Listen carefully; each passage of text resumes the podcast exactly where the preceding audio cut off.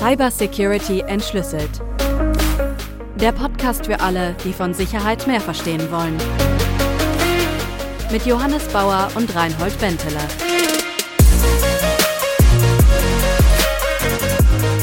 So, schönen guten Abend, Johannes. Hi, Reinhold. So, wir sind zurück aus der Sommerpause. Wir haben ein bisschen Zeit gebraucht zum Erholen und ohne Podcast, aber jetzt geht's wieder los. Wir nehmen wieder auf. Jawohl. Ja, lass uns heute mal über Scam sprechen. Also Scam im weitesten Sinne, Betrug. Betrug im Internet, Internetbetrug. Vor kurzem sind bei uns in der WhatsApp-Gruppe von uns im Verein die Nachrichten eine nach dem anderen reingekommen, von wegen, äh, was ist denn das für eine E-Mail, die wir da bekommen haben? Mutmaßungen hin und her und dann auch Leute, die gesagt haben, schaut es euch nicht an, auf keinen Fall reingucken und so weiter. Worum hat es sich gehandelt? Das war eine E-Mail, in der es darum ging, ja, wir hätten eine Dienstleistung erhalten und jetzt soll man die gefälligst auch bezahlen. Das ist überfällig, also ein Mahnverfahren kommt jetzt gleich und wir sollen gefälligst Geld dahin überweisen, sonst gibt es richtig Ärger. Und letzten Endes war das natürlich Quatsch.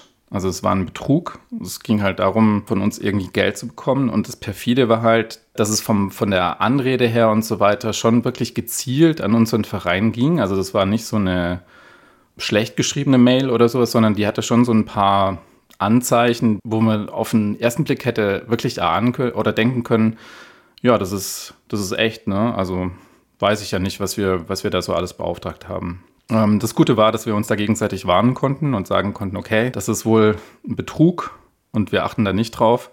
Aber das ist nicht ungewöhnlich, ne? Also sowas kommt tatsächlich immer mal wieder vor. Bei mir landet es oft im Spamfilter und ich kriege nicht so wirklich was davon mit. Aber es ist eine Sache, über die wir einfach mal sprechen sollten. Ist dir in letzter Zeit mal sowas begegnet oder schon länger nicht mehr? Hm, naja, also Mails kommen ja immer wieder rein, in, in denen irgendwelche Geldforderungen drin sind oder irgendwelche komischen Versprechungen gemacht werden oder so.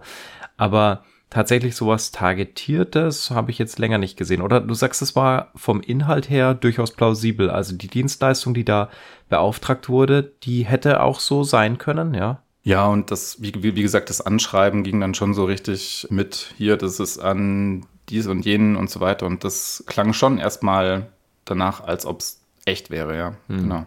Ja, also ich meine, so Scam-Schreiben, die sind natürlich umso wirksamer, je mehr echte Informationen die über dich haben. Ne? Also bei einem Verein kann ich mir durchaus vorstellen, dass die ähm, irgendwie öffentliche Register verwenden oder wird ja irgendwo gelistet sein, wer ist da Vorstand, wer ist da Kassenwart und so weiter.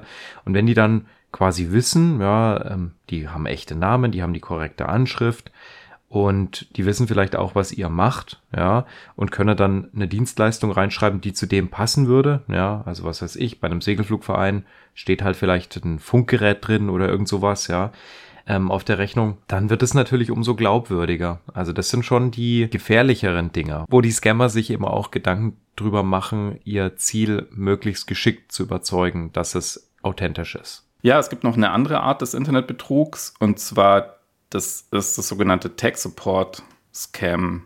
Da will ich ein bisschen näher drauf eingehen, weil ich mich damit auch so ein bisschen beschäftigt habe und das ziemlich interessant finde. Also, worum geht's? Es ist so, dass wenn du dann im Internet surfst und vielleicht auf Seiten bist, wo du normalerweise nicht drauf bist, kann es halt sein, dass irgendwelche Pop-ups erscheinen das heißt also so Fenster, die sich über die Webseite legen und die dann behaupten, dass dein Computer infiziert ist oder dass es ein Problem mit deinem Computer gibt, dass irgendwas repariert werden muss oder sowas und du rufst am besten dann die und die Telefonnummer an. Also das ist ein Beispiel, wie dieser Tech Support Scam eben initiiert wird.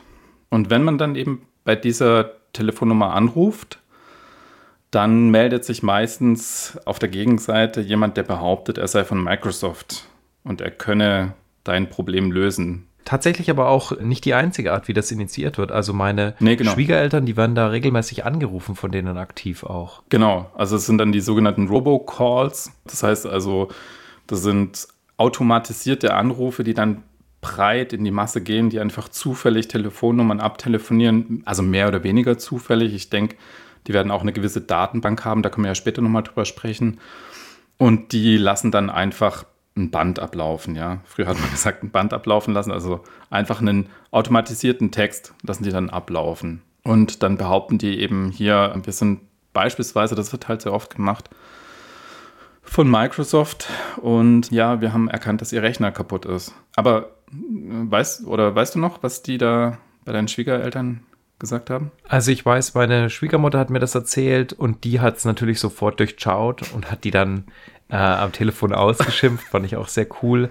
Aber also da weiß ich nicht genau, aber ich denke mal, das wird genau so ein, so wie es klang, wird es genau so eine Art Scam sein, wie du ihn eben beschreibst. Ja, der Computer ist kaputt und wir helfen dir, den wieder in Gang zu bringen. Genau. Und das ist jetzt dann der Ablauf von so einem Scam, ist dann tatsächlich auch so, dass wenn man sich darauf einlässt, und das hat jemand gemacht, der ist auch relativ berühmt, ein Mann aus UK, der heißt Jim Browning, ein Softwareentwickler, und der hat es so ein bisschen verfolgt, also der tritt unter Pseudonym auf, weil er sich da auch ein bisschen näher damit beschäftigt hat. Das läuft eben so ab, dass das Gegenüber dir dann sagt, ja, pass auf, um deinen Computer reparieren zu können, muss ich mich in deinen Computer einloggen.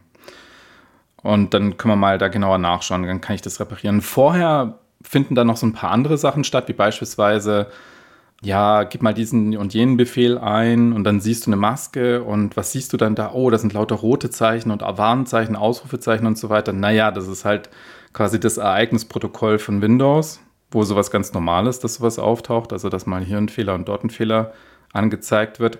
Aber das sind halt so dann die Methoden, mit denen dann der Anwender verunsichert wird, der dann denkt, okay, ich habe tatsächlich ein Problem, ja. Oder dann so irgendwelche anderen Befehle auf der Kommandozeile ausführt und dann werden irgendwelche Zahlen aus der Registry oder was weiß ich was angezeigt und dann sagt das Gegenüber, naja, guck mal, genau, also das ist die Zahl, die, die wird dir jetzt angezeigt, naja, dann ist es schon ein, ein echtes Problem tatsächlich. Ja. Also es gibt, ist sehr vielfältig. Und dann ist es jedenfalls so, dass meistens dann irgendwie so eine Art Teamviewer oder sowas genommen wird, also so eine Fernwartungssoftware, womit sich das Gegenüber dann einloggen kann bei dir auf dem PC und dann eben entsprechend Aktionen starten kann. Was witzig ist, was ich jetzt auch gelesen habe, ist, dass diese Anbieter von diesen Fernwartungssoftware, es sind ja auch noch viele andere, dass die mittlerweile aus diesen Ländern, woher dann diese Scams meistens kommen, die Verbindung nicht mehr zulassen. Ist aber kein Problem, weil die sind so findig und sorgen dann dafür, dass du dann eben die Verbindung entsprechend aufbaust zu dem Rechner von dem Angreifer, also von dem Scammer, von dem Betrüger und somit dann wieder diese, diese Verbindung aufgebaut ist. Vielleicht kann ich heute mal der sein, der eine Analogie verwendet, weil mir ist nämlich eine eingefallen. Also du hast viele technische Begriffe gerade verwendet, mhm. so Registry und so und Windows-Fehlerprotokoll. Das muss man sich so vorstellen. Da ruft einer einer an und der sagt, dein Auto ist kaputt. Und wenn du dem glaubst, dann sagt er, okay, pass auf, mach mal deine Motorhaube auf. Und dann Jetzt sag mal, ist dein Kühlmittelbehälter, ist der bis oben hin zum Rand voll? Und dann sagst du, hä, nee, weil es ist der halt normalerweise einfach nie. Oder das soll der auch gar nicht sein.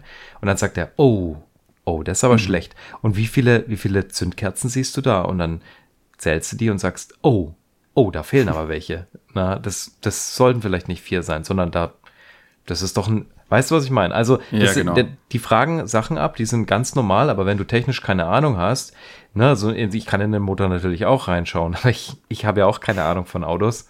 Keine Ahnung, ja. So ja, genau so ist es. Also so, so, und das ist mir auch ganz wichtig bei dem ganzen Thema, das wir jetzt in der Folge besprechen, ist, also ich würde niemals irgendwie äh, da, keine Ahnung, Dummheit oder sowas anbringen, dass man zu blöd ist, um das zu erkennen oder sowas. Darum geht es überhaupt nicht, sondern es gibt einfach Sachen, die man nicht weiß, womit man sich vorher nicht auseinandergesetzt hat.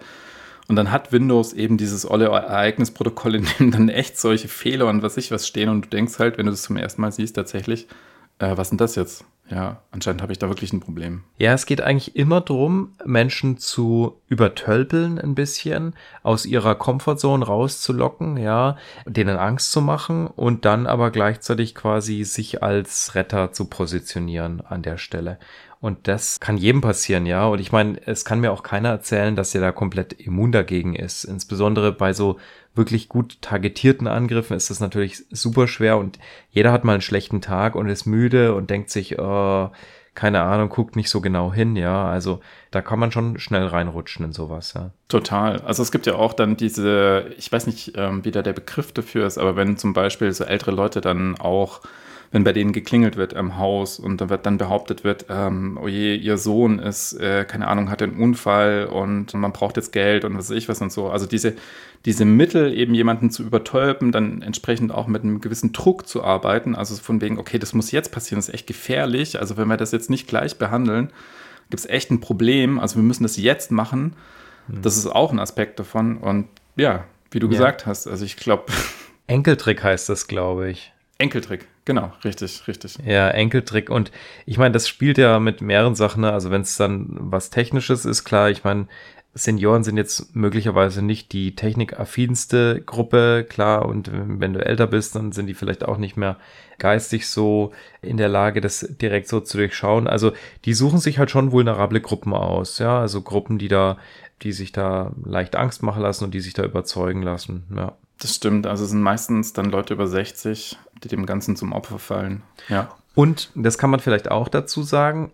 Also diese Angriffe, die funktionieren, ne, das ist ja auch so ein Muster, eben wie gesagt, immer besser, je mehr Informationen die haben. Gerade bei älteren Leuten ist ja auch einer der Tricks, dass sich die Scammer im Endeffekt Todesanzeigen raussuchen und dann Rechnungen verschicken an die Hinterbliebenen und da gibt's ein paar ganz perfide Maschen auch. Also eine, die, ähm, die ich kenne, ist, dass er halt so eine Rechnung über so ganz, äh, keine Ahnung, ganz vulgäre Dienstleistungen, ja, irgendwelche, irgendwelche Sexspielzeug oder so, mhm. kommt dann die Rechnung an die Hinterbliebenen und die schämen sich dann halt und denken mhm. sich, boah, okay, gut, das habe ich halt nicht gewusst, dass der sich da, oder was weiß ich, irgendwelche Pornofilme im Internet angeschaut hat oder so, das bezahle ich einfach und dann ist die Sache vorbei, ja. Also auch so eine ganz fiese Masche, ja, Leute, die in einer extrem vulnerablen Situation sind, so zu übertölpeln und aber eben möglich durch zusätzliche Informationen. Ne? Also die wissen eigentlich nur eine zusätzliche Information, die ja jeder wissen darf. Da ist jemand gestorben und wie hieß der? Ja,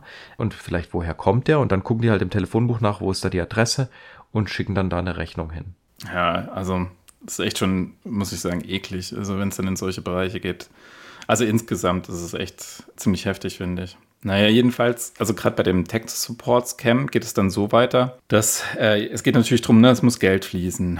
Und eine Möglichkeit ist eben dann zu sagen, okay, für diese Maßnahme, die dann eben gemacht wird, um diesen Rechner zu reparieren oder sowas, da muss eben eine Summe X fließen oder sowas. Es gibt dann aber auch noch eine andere Art, und die ist heftig, fand ich, dass nämlich das Gegenüber dir sagt, pass mal auf, äh, du kriegst eine Rückerstattung kriegst eine Rückerstattung über 400 Dollar, weil du diesen Tech-Support von Microsoft nicht angenommen hast. Ne? Also du hast diese Dienstleistung gar nicht in Anspruch genommen.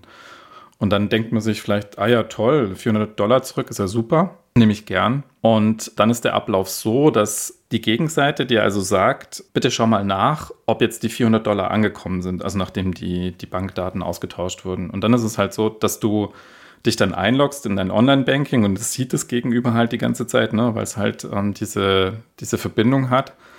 Und in dem Moment wird halt der Screen von dir schwarz geschaltet, weil es gibt eben so einen Modus in dieser Fernwartung.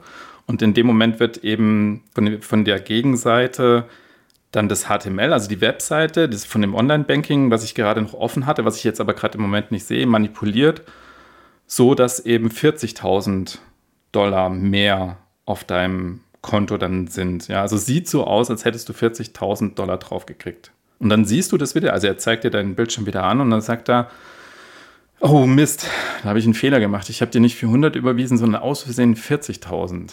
Jetzt kannst du mir bitte das wieder zurücküberweisen, die 39.600, die da ähm, zu viel waren.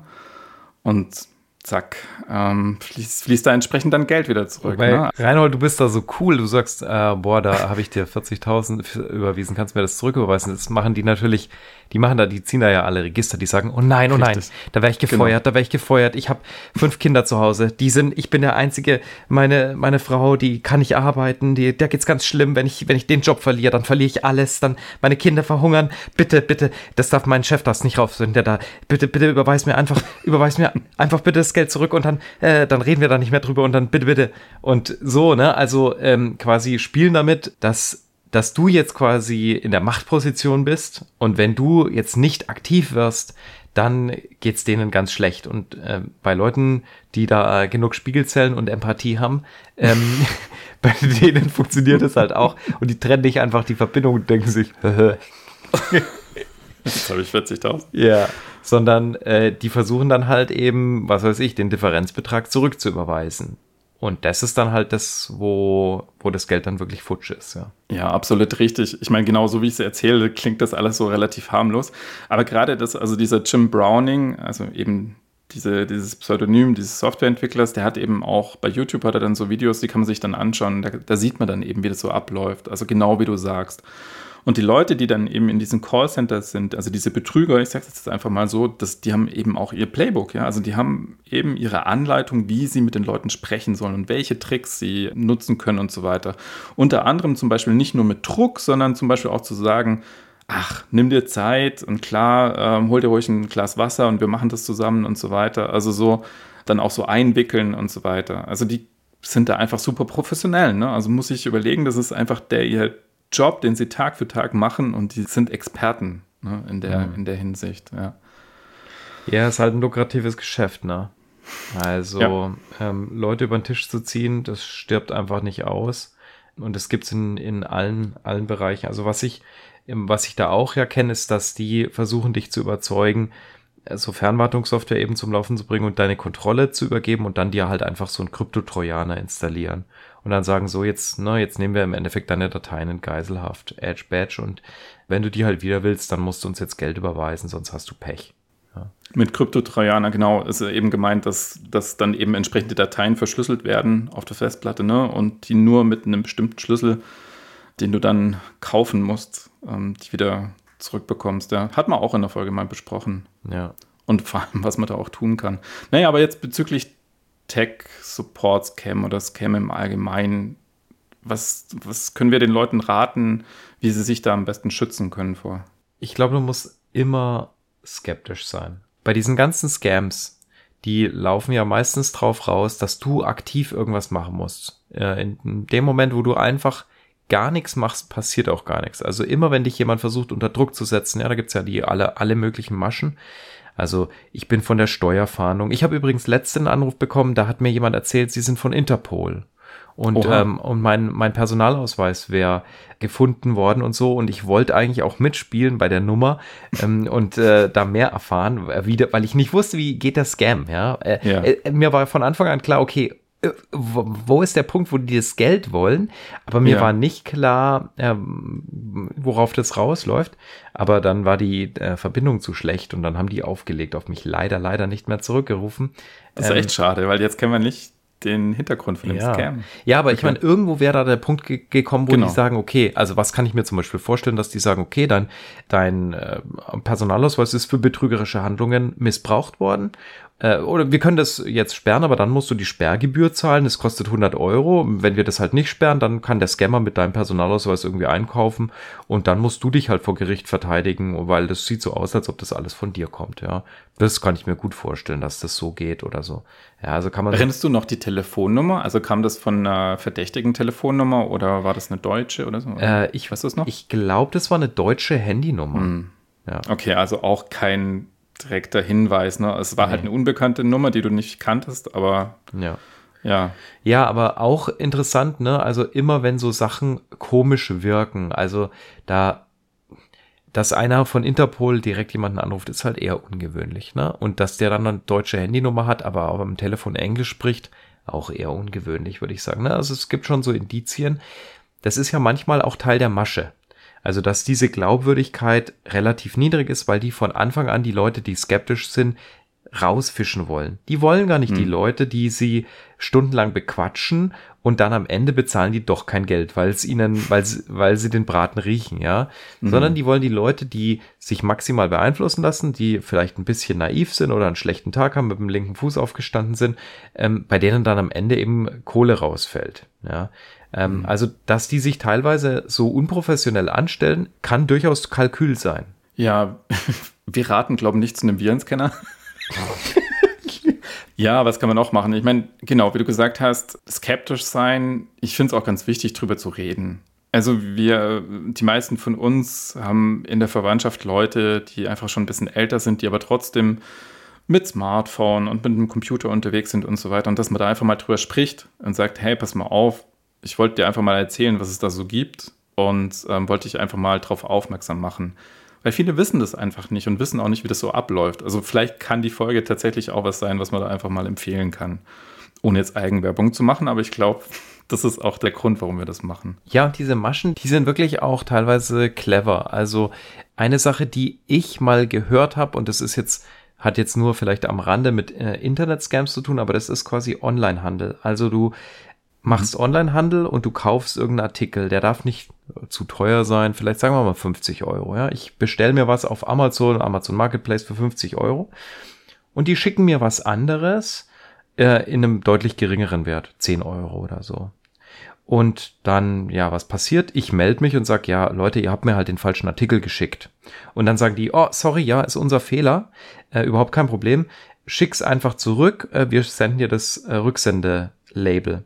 Und die Firma, die hat so einen ganz obszönen Namen, weißt du? Keine Ahnung, Mega Dildo Corporation oder so heißen die. Und es ist ganz okay. fett auf dem Return-Sticker drauf. Also bei Amazon jetzt vielleicht nicht, aber irgendwo anders. Und auch wieder spielen die damit, dass du dich schämst, zu der Post hinzugehen und das quasi zu labeln, weil es ja dann so ausschaut, als ob du irgendwelches Sexspielzeug ja. bestellt hättest und das jetzt zurückschickst. Ja, das willst du nicht. Keine Ahnung, auf dem Dorf vielleicht. Ja, oh, da, da weiß am nächsten Tag jeder Bescheid, wem du das dicke Paket geschickt hast. Ja, und dann gehen die davon aus, dass ein bestimmter Prozentsatz an Nutzern einfach die 50 Euro schluckt als Verlust und es nicht zurückschickt. Und dann haben sie quasi den Differenzbetrag, können sie als Gewinn einstreichen. Ach was. Okay, das habe ich noch nie gehört. also ich finde, das ist eine ganz ist clevere krass. Masche, ne? Weil irgendwie, also klar ist es Betrug, aber das siehst du als einzelner Benutzer natürlich nicht, mhm. weil das sieht aus wie ein Versehen, wie ein echtes Versehen und du kriegst auch das Geld zurückerstattet, wenn du es wirklich zurückschickst. Ne? Die wollen ja keinen mhm. Ärger mit dir haben. Aber mhm. die spekulieren darauf, dass du es halt nicht machst. Okay. Ist vielleicht mit Packstationen jetzt auch ein bisschen schwieriger geworden, der Scam irgendwie, ja, wo man dann stimmt. anonym sein Paket einliefern kann. okay, das ist aber sehr exotisch, das habe ich auch noch nie gehört. Ja. Aber jetzt, außer diesem äh, Ding mit dem Personalausweis und dem Anruf da von Interpol, ist dir sonst noch irgendwie da was passiert? Ja, so habe ich ja meinen, äh, meinen besten Freund kennengelernt, den, den Leslie, den Leslie aus Großbritannien. Was? Ich bin doch dein bester Freund. Äh, ja, bevor, aber äh, das war bevor, äh, der Leslie war vorher, der Leslie, der ghostet mich aktuell auch eh. Der okay, Leslie, also es gab der, eine Zeit vor mir. Ja, ja, klar, es gab okay. eine Zeit vor dir, Reinhold. Den Leslie, den habe ich auf eBay Kleinanzeigen kennengelernt. Habe ich, oh. hab ich das schon mal erzählt? Ja, ne, oder? Schon. Ich glaube nicht. Also, ich habe eine Kamera verkauft und ein paar Objektive und dann hat mich der Leslie angeschrieben. Und der Leslie, der war sehr interessiert, der ist nämlich Fotograf, der Leslie. Der Leslie, der wollte meine Kamera haben und äh, der wollte die, der wollte sogar mehr Geld bezahlen, als ich wollte dafür, weil, weil die so gut ist. Also als Fotograf hat der ganz dringend eine, eine Nikon D80 gebraucht. Muss man sich vorstellen. Mhm. Das ist halt auch ein, ein, super, super Kamera mit einem super 1855er Objektiv. Ja. Also das brauchen oh. Fotografen sowas. Ja. Das ist top, top Equipment. Auf jeden Fall wollte der, dass ich ihm das schicke nach Großbritannien und der hatte mir das Geld schon überwiesen direkt. Das weiß ich Auf deswegen. Auf dein Bankkonto? Also, ja, also seine Bank hat mir eine E-Mail geschrieben und in der E-Mail stand drin, der Leslie hat das Geld überwiesen. Ja, und die E-Mail kam sofort. Also die kam quasi nach einer Minute kam die rein und dann hat er gesagt, hey, du weißt, ich habe das Geld überwiesen, weil das war doch in der Mail von der Bank, war das mhm. drinnen. Ähm, jetzt mhm. bitte schick sie sofort los. Und es war ganz äh, spannend, weil klar, ich meine, ich habe die Masche natürlich auch sofort durchschaut. Erst wollte er noch so ein paar mehr Bilder haben und dann habe ich mhm. ihm die nicht per eBay Kleinanzeigen geschickt, sondern ich habe die auf meinen Webserver hochgeladen und habe Protokollierung angemacht natürlich mhm. und habe gesagt, hier sind die JPEGs davon. Und dann habe ich halt auch gesehen, woher der kam und konnte halt die IP-Adresse zurückverfolgen. Ne? Und es war halt eine, war halt in Nigeria. Also okay. äh, der, der Leslie, der Leslie bricht mir das Herz. Der ist gar nicht aus UK. Schlimm. Auf jeden Fall habe ich dann folgendes gemacht. Bei Hermes, da kriegt man schon eine Tracking-Nummer, wenn man einfach nur das Label sich ausdruckt und dann musst du eigentlich erst bezahlen, wenn du es wenn du in der Filiale bist. Also habe ich mir so ein Aha. Hermes Shipping Label geholt und habe dem die Tracking-Nummer geschickt. In der Hoffnung, in der Hoffnung, dass er glaubt, ich habe es halt auch losgeschickt. Und dann hat er auch echt tagelang dieses Tracking angeguckt und ist immer nervöser geworden, warum ich es jetzt nicht endlich hinbringe. Und ich habe den dann auch versucht, davon zu überzeugen, dass irgendwie irgendwas mit der Adresse nicht gepasst hat und jetzt muss ich es nochmal frankieren. Das hat 10 Euro gekostet, der soll mir die 10 Euro überweisen. Aber das hat er dann nicht gemacht. Der hat aber tatsächlich auch angerufen, der Leslie. Und mit dem habe ich Nein. mehrfach auch gesprochen. Da habe ich mich dann auch echt extrem dumm gestellt, weil ich dem natürlich sein Leben möglichst zur Hölle äh, machen wollte. Also die Phrase, meine, meine Frau weiß es auch, man, die Phrase, die ich am häufigsten verwendet habe, war, Leslie, I thought you were my friend. Leslie, what are you doing? Also hatte ich Spaß, der hat mich dann geblockt und jetzt ghostet er mich. Jetzt, ich glaube, wir sind keine oh. Freunde. Aber Leslie, wenn du das hörst, melde dich.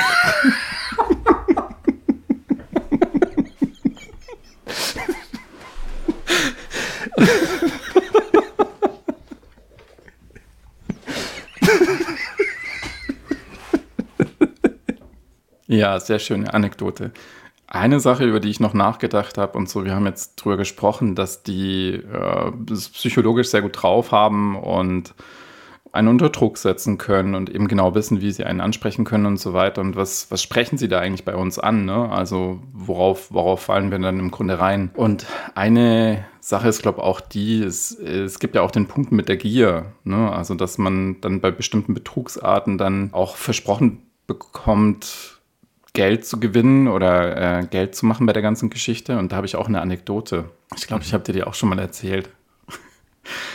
Die ist von dem Kumpel, der hört den Podcast nicht, deswegen kann ich darüber sprechen. Boah, jetzt bin ich aber gespannt.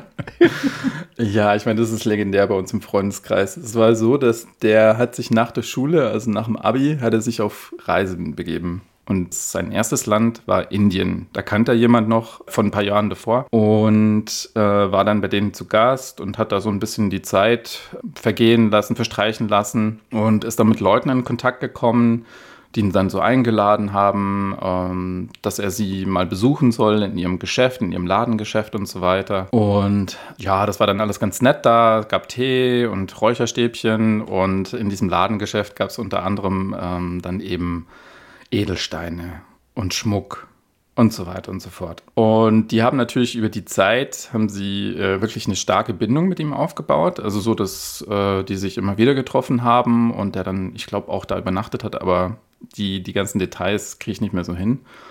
Und dann war jedenfalls die Sache die, sie haben ihm erzählt, naja, sie müssen, ähm, müssen da demnächst eine Lieferung machen. Und zwar nach Europa, nach Frankreich von diesen Diamanten, von diesen Steinen, von diesen Edelsteinen und so weiter. Und das Problem ist nur, von ihnen kann es keiner abholen dort. Das geht nicht. Also die können das aus bestimmten Gründen, können sie es nicht machen, aufgrund ihrer Nationalität oder was auch immer. Das geht einfach nicht. Ja, und dann war natürlich der Punkt der, dass er das ja machen kann, weil er ist ja Europäer, ja. Also er kann da ja hingehen und kann das Paket abholen. Natürlich haben sie gewisse Sicherheiten von ihm gebraucht, ne? Also es ist ja eine wertvolle Lieferung. Und da müssten sie schon von ihm da entsprechend das Ganze mit Geld hinterlegen und was ich was halt mit seinen Habseligkeiten, die er da noch hatte. Ging dann so weit, dass er uns geschrieben hat, also wir, die wir noch in Deutschland waren, so von wegen, ey, das ist eine echt sichere Sache und ist echt wichtig und wir sollten ihm bitte Geld schicken. Ja, das ist total wichtig, weil das ist echt eine richtig gute Sache. Da wird richtig Geld gemacht. Er war mega in seinem Film und wir halt so in Deutschland, ey, no way, machen wir definitiv nicht. Äh, das ist irgendwas krasses. Wir haben ihm dann auch so geschrieben.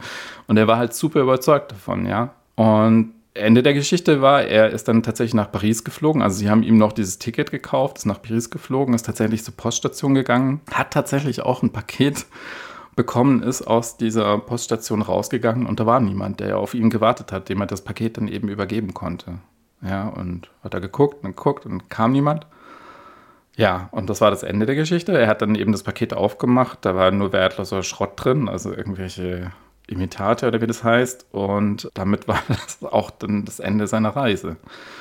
Und natürlich haben wir uns damals, oh, ehrlich gesagt, natürlich lustig drüber gemacht und so weiter. Aber im Nachhinein muss man schon sagen, also das zeigt halt auch, wie krass man die Menschen eben einwickeln kann, eben darüber, dass man eine Bindung aufbaut und so weiter, dass man diese ganzen psychologischen Tricks zieht, dass selbst vernünftige Leute ja sowas zum Opfer fallen können. Und ich glaube, hm. es ist einfach wichtig, dass wir uns solche Geschichten erzählen und die bekannt machen, weil ich glaube, das ist das beste Mittel dafür, dass sowas in Zukunft nicht mehr passieren kann, ja. Dass man nicht mehr anfällig ist für sowas. Ja.